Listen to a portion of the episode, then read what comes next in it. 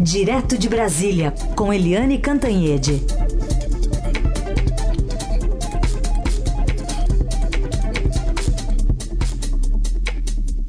Oi, Eliane, bom dia.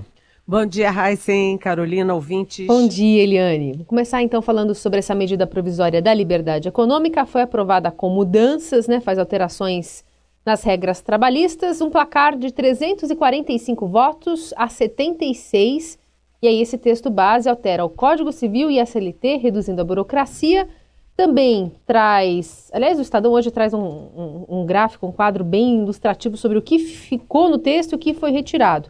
Mas, de uma maneira geral, a nova lei também torna legal o trabalho aos domingos, mas um dia semanal de descanso segue obrigatório. O registro de ponto passa a ser obrigatório também para apenas empresas com mais de 20 funcionários. Alguns abarás vão ser dispensados, enfim. Que avaliação você faz desse, dessa medida provisória que agora segue em frente e do resto que vai vir ainda na Câmara nesse ano? Pois é, uh, enquanto o presidente Jair Bolsonaro fala, fala, fala, fala e assusta todo mundo, né, estressa o país com ideias, assim, vamos dizer assim, é, polêmicas, no mínimo polêmicas, né, o Congresso vai fazendo a parte dele. Essa votação de ontem da liberdade econômica, aumentar a liberdade econômica, diminuir a burocracia, foi negociada entre Congresso, é, legislativo, com o executivo, com as forças econômicas, enfim, tanto que você vê que o resultado foi bastante é, favorável a essas mudanças, todo mundo querendo desanuviar o ambiente de negócios no país para que o país cresça, é, supere essa fase aí de ameaça de recessão e que gere empregos. Então, é, foi importante isso, mas de outro lado também a votação também favoreceu os trabalhadores, porque é, pela reforma trabalhista que tinha sido aprovada e que era necessária, porque as regras trabalhistas brasileiras estavam muito atrasadas, é, mas nessa mudança que foi feita, os trabalhadores só, te, só tinham direito a um domingo de folga de sete em sete semanas.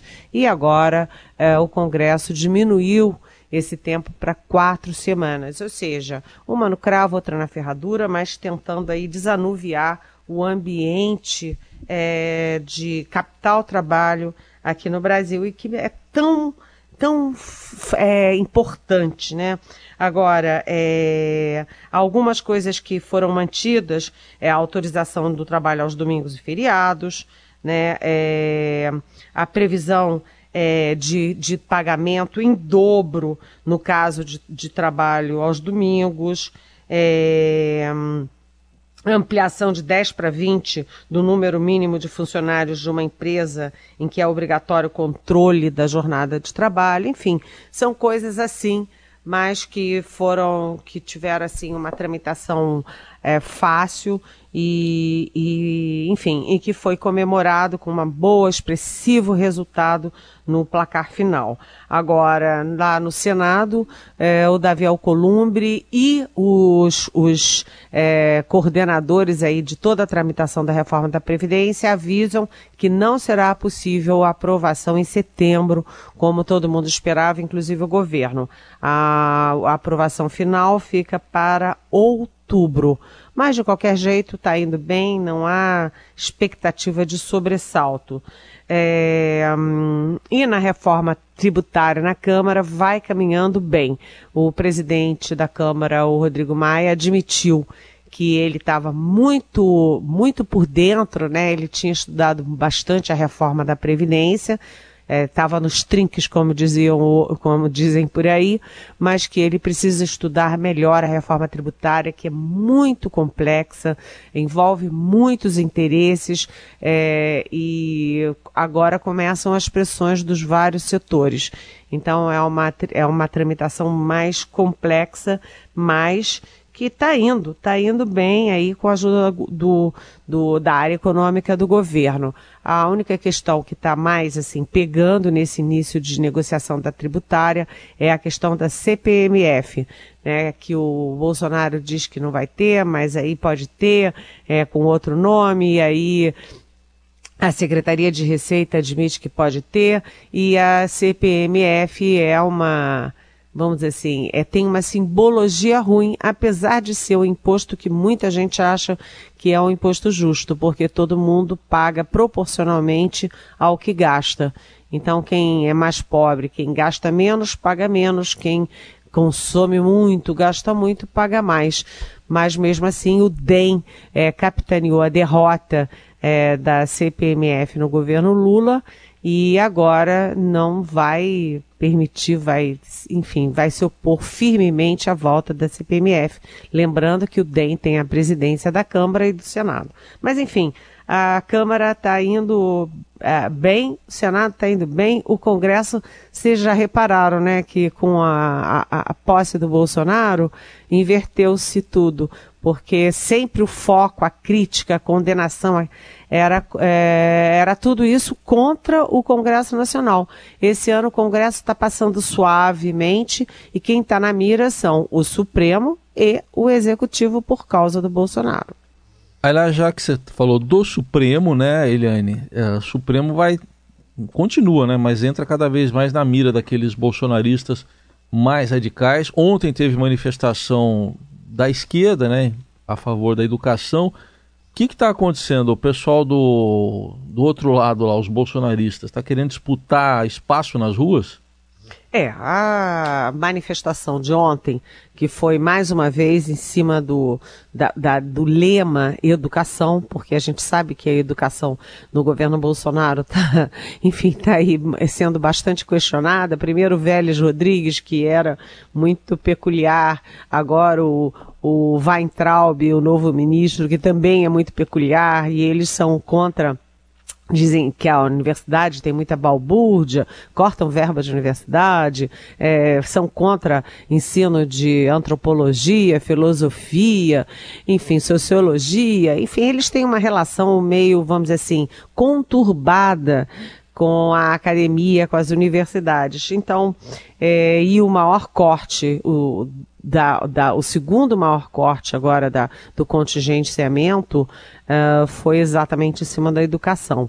Então, ontem teve manifestação da educação, só que a gente vê pelas imagens, pelos relatos, que essas manifestações estão sendo muito manipuladas é, pela, pelo pessoal organizado de esquerda e a gente vê que muita gente de vermelho, muita gente com o discurso, a bandeira do Lula livre. Então, se o movimento pró-educação é capturado pelo, pela bandeira do Lula livre, o outro lado reage. E a reação é em cima do Supremo Tribunal Federal Há mensagens que foram capturadas, capturadas pelo painel da Folha é, de gente querendo, enfim, botar fogo no circo, é, é, fotos dos ministros do Supremo com manchas vermelhas como se fosse sangue, falando em fechar o, o, o Supremo Tribunal Federal. E aí a gente lembra que um dos filhos do presidente da República já falou que para fechar o Supremo, para fechar aquilo ali, basta, não precisa nem tanque, basta uma. Uh, um, como é que é? Um soldado, né? Dois cabos e um, e um jipe. Enfim, é, os dois lados radicalizando, a gente não vai a lugar nenhum. É, é muito perigoso você é, partir para esse tipo de confronto, principalmente nas ruas. Por enquanto, ainda você vê que são nichos, né? Mas isso pode piorar e a gente está sempre com a atenção redobrada para isso não sair fora do controle. Então tá aí, o, o vídeo aí que você se referiu é um soldado e um cabo para fechar o Supremo e quem falou foi, vai, vai ser nosso Deixa eu ver. Vai ser nosso embaixador, né? É isso. Ali... Foi Eduardo Aliás, Bolsonaro. Eduardo Bolsonaro, né? É. Imagina, o futuro embaixador do Brasil nos Estados Unidos diz que basta. É, como é que é? Um jipe, um soldado. Fala de é, novo. É um cabo e um soldado. Um cabo e um soldado é. para fechar o Supremo Tribunal federal aqui no Brasil. Aliás, quando eu falei de Congresso, da pauta do Congresso, eu esqueci de falar essa questão importantíssima. Obrigada, viu, Heisen? Hum. Por me lembrar, Sim. é que é a votação no Senado Federal, do, a sabatina e a votação da indicação de Eduardo Bolsonaro para embaixador em Washington. É. Embaixador é. em Washington não é qualquer coisa não, viu? Não, não. É um cargo-chave não apenas da diplomacia, mas da república, porque, afinal das contas, os Estados Unidos são a maior é, potência do planeta, são nosso segundo parceiro comercial, é, temos é, vários compromissos, vários é, programas de cooperação, vários interesses comuns e também muitas disputas, por exemplo, na área agrícola. Então, isso é, é, pode dar é, muita tensão lá. O próprio Palácio ainda não tem segurança de que o Eduardo Bolsonaro, se a votação fosse hoje, passaria. Pela história, passaria, porque todos os indicados para embaixadas passaram. Mas sabe-se lá, tudo tem uma primeira vez, né? Ou pode ter uma primeira vez. Tá certo. Só vou corrigir que não é um, um cabo e um soldado, é um soldado e um cabo. Tá bom? não, tá tem que falar certo obrigada. aqui. É... Eu, eu, falei cabo e soldado. Não, é soldado e cabo que ele falou. É, é, então foi muito boa a sua correção, oportuna. Liane Cantanhede, direto de Brasília, para falar também sobre uma decisão tomada lá ontem em relação ao procurador, né, coordenador da Força Tarefa da Lava Jato, Deltan Dallagnol. Cerco vai se fechando, Eliane? Pois é, o coordenador da Lava Jato, o porta-voz da Lava Jato em Curitiba, que é o Deltan Dallagnol, um procurador, né, que, enfim, que fez um trabalho é, expressivo, foi super importante. Ele agora inverteu, né? Ele era vitrine e passou a ser vidraça. E ele tem tido muitas mais notícias. É, primeiro, porque continuam saindo é, diálogos dele, conversas, né, pela, pela, pela, pela internet com outros procuradores e são mensagens que sempre são, no mínimo, constrangedoras. É, agora tem também que ele é, está entrando em choque com o próprio governo Bolsonaro. O Bolsonaro tinha posto nas redes que o Bolsonaro que tinha retuitado que o Dallagnol é um esquerdista tipo PSOL. E agora saem novas mensagens aí do site The Intercept Brasil do Dallagnol é, dizendo que rejeitando receber um prêmio ao lado do então é, candidato Bolsonaro e de outros radicais de direita. Ou seja, ele, ele eu acho que vem perdendo o apoio do governo que abriga o principal parceiro dele na, da Lava Jato, que é o ex-juiz é, Sérgio Moro, agora ministro da Justiça. E além disso, além dele perder, vai ir perdendo o apoio do governo, ele vai também é, se complicando no Conselho Nacional do Ministério Público, CNMP, porque o CNP é, que tomou ontem o Conselho duas medidas é, contra ele. Uma é de manter o processo administrativo, acatar um processo administrativo é, disciplinar contra ele. E o outro, pior ainda, é reabrir um outro processo que já estava é, aparentemente engavetado. Então, o Deltan Dallagnol agora oficialmente responde a dois processos disciplinares por, vamos dizer assim, excessos na atuação dele como procurador. E no meio disso tudo tem o alerta da Procuradora-Geral da República, Raquel Dodge, dizendo, defendendo a luta contra a corrupção, mas advertindo, dentro da legalidade. E o que se questiona na, na atuação do Deltan Dallagnol é se ele extrapolou a legalidade, enfim, para, enfim, para dentro daquele princípio de que eh, os fins justificam os meios. Ou seja, é, Deltan Dallagnol, que teve tanta projeção aí no combate à corrupção, agora entra numa linha de tiro e, e muito complicada, porque atingir o Dallagnol não é apenas um procurador, é também o que está por trás dele é toda a Operação Lava Jato. Certamente. Eliane, uh, outro tema aqui para a gente tratar: o PSL decidiu mesmo expulsar o deputado Alexandre Frota por críticas ao presidente Bolsonaro e ao próprio partido. Agora há pouco a gente entrevistou aqui o, o líder do PSL, o deputado delegado Valdir. Ele disse que não via outra solução que não essa, né, da expulsão, mas declarou que o PSL não é intransigente, que não vai virar um PT à direita, nas palavras dele. O que, que você diz? Bem, eu digo o seguinte, que primeiro, é, evidentemente, o Palácio do Planalto, o governo e o próprio presidente Jair Bolsonaro estavam por trás dessa expulsão do Alexandre Frota, porque o Alexandre Frota ele é uma é uma espécie de Janaína Pascoal.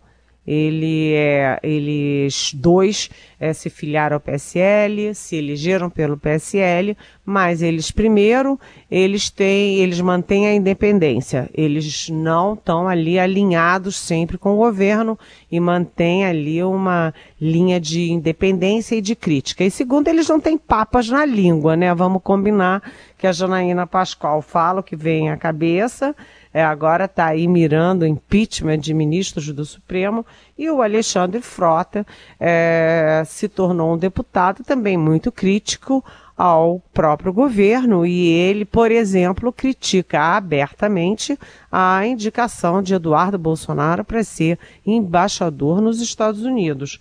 E foi a primeira é, expulsão do PSL. E aí a gente lembra o seguinte, que isso é uma faca de dois gumes podem imaginar que foi ruim para o Frota. Mas o Frota tem onde cair, ele não cai na Rua da Amargura, porque o Frota, primeiro, ele é muito próximo do governador João Dória, do PSDB de São Paulo.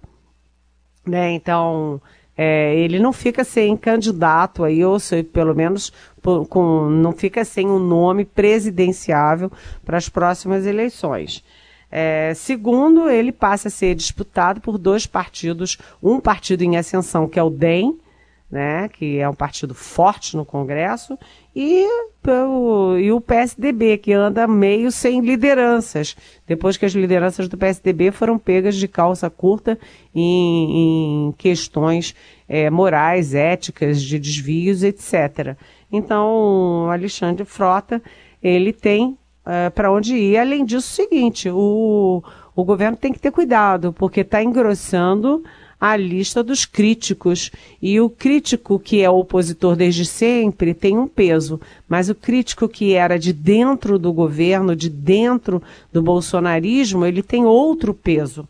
Então o Frota agora se une ao Gustavo Bebiano, que foi demitido do Palácio Planalto, ao general Santa Cruz, é, que foi demitido do Palácio do Planalto, ao Paulo Marinho, que cedeu a casa dele no Rio de Janeiro, é um grande empresário, para a campanha do Bolsonaro e depois, é, enfim, foi empurrado fora do barco. Enfim, e essas pessoas todas, quando abrem a boca, repercutem. É. O Alexandre Frota, ele é, ele é bom de falar, ele é bom de brigar. Agora, Eliane, por exemplo, né, o, o partido demonstra tá mandando um recado aí para os outros integrantes é, e colocando em questão é isso, né? Se discordar do presidente é como um ato bastante grave. Mas a gente tem, por exemplo, o ministro do Turismo, Marcelo Álvaro Antônio, que é suspeito de participar de um esquema de candidaturas laranjas dentro do PSL. Ele segue no cargo e segue no partido, né? É, é aquela história, dois pesos e duas medidas.